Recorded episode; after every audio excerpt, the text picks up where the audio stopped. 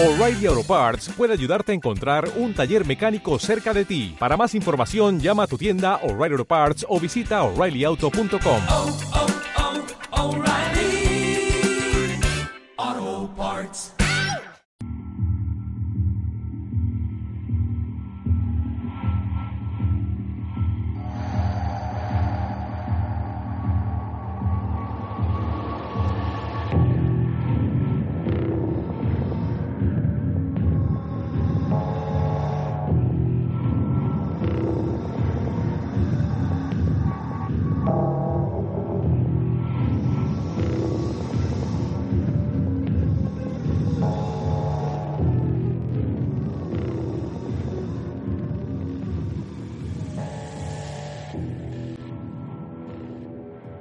I don't have many friends left. All I can do now is rely on those that still believe in my work.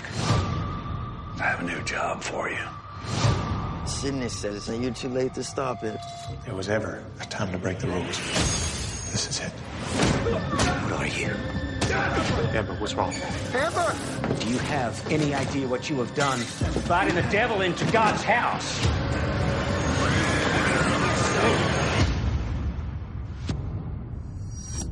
Hola y bienvenidos a un nuevo episodio de Outcast PM, el spin-off de series por momentos centrado en la serie que Fox España emite cada lunes a las 9 y 20 de la noche.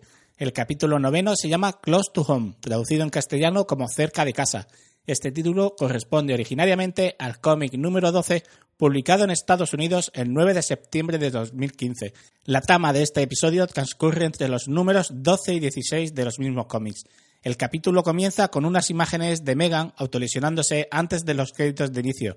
Los problemas que están provocados por la llegada al pueblo de Donnie, sus violaciones de pequeña y lo sucedido con la agresión de su esposo y la pérdida de su trabajo no han ayudado mucho a su estabilidad. Tras estos títulos de crédito vemos como Kyle va a verla a su casa y ella sigue notablemente desmejorada y a pesar de todo la convence para que salga de allí. Se acercan al colegio junto a Amber, su hija, para reincorporarla a las clases. La preocupación principal de Kyle es poder dejar a su hija en algún sitio mientras él intenta encontrar a su madre, lo que lo llevará a ir a la casa de ella y descubrir los dibujos del armario que había hecho su hija. Kyle es consciente de que ambas saben la verdad sobre todo lo que sucedió aquel día que Kyle llegó a casa y encontró a su mujer poseída. Su búsqueda le lleva al hospital del condado, donde se ha autoingresado y donde ella le dejará muy muy claro que nunca volverá ni con él ni con su hija. El sheriff, mientras, ha sido testigo de cómo su amigo, el jefe de bomberos, se muda de la ciudad aunque no lo haga por gusto. Le dice antes de partir, esto es algo que no podrás evitar que siga. El que se mude uno de ellos no supondrán nada.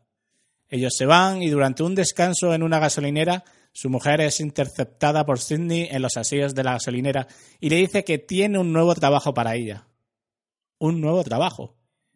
Otra vez nos quedamos del lado de que todo está bien planeado desde el principio y que los poseídos están muy organizados, algo bien gordo se cuece y que esto no es una inmersión en la que comparten cuerpo con los poseídos.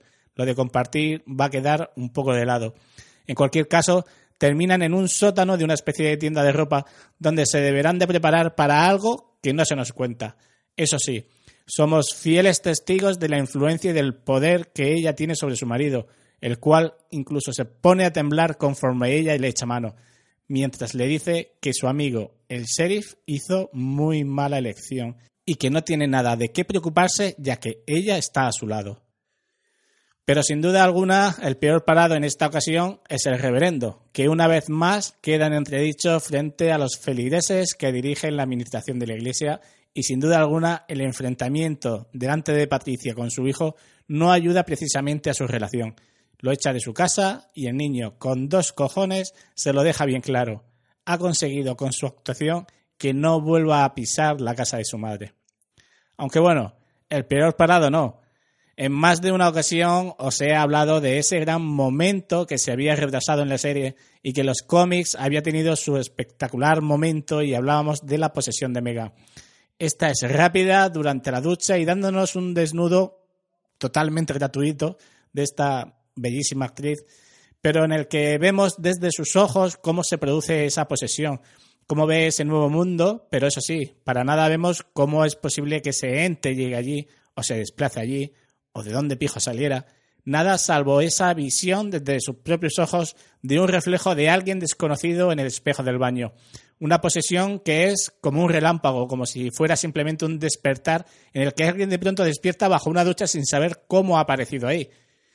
Su marido Mark entra y ella, sin pestañear, le estrella la cabeza contra el espejo. La continuación de esta escena es algo que nadie esperaba y en los cómics mmm, tampoco pasa así. En los cómics, ella tira por la ventana a su marido, el cual se estrella en una fuente del jardín partiéndose la espalda y quedando, vamos, él queda hospitalizado.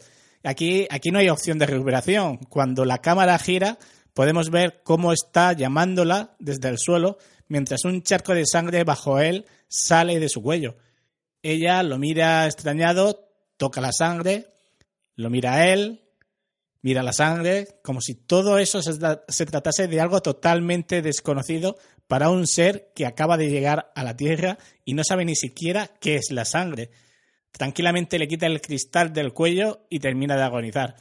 Una escena, ya os digo, de lo más impactante y una de las pérdidas de los personajes de la serie que ninguno esperábamos. Aquí los lectores de, lo, de los cómics nos encontramos con sentimientos encontrados ya que la, la escena de, de, Megan en los cómics, en su posesión, es, bueno, las escenas, las viñetas son espeluznantes y la caída de su marido por la ventana te deja totalmente helado, pero esta escena final del episodio es igual o, o más impactante aún.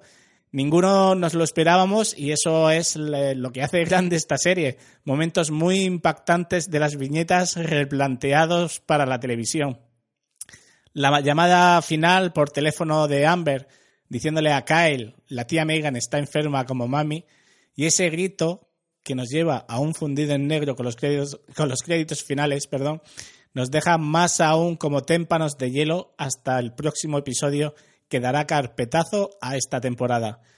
Un episodio nos queda para terminar la primera temporada de esta serie, así que os dejo una semana más con el avance del último episodio que Cinemax nos ofrece y nos volvemos a escuchar dentro de siete días en Outcast PM. No olvidéis que en la info del programa disponéis de los enlaces patrocinados de Amazon en los que podéis encontrar los cómics de la colección en dos tomos en español y uno en inglés. Muchas gracias. Ah, y una cosa, y nuestro grupo de Telegram, no lo olvidéis, que estamos en Telegram y podéis encontrarnos muy fácilmente. Muchas gracias por escucharnos y hasta pronto. Un fuerte abrazo. You asking me to cover up a homicide? The law will see it wherever you want to see it. This is it. He has Amber. But there is one thing that I see clearly now. That if this battle is to be won, it can be won alone.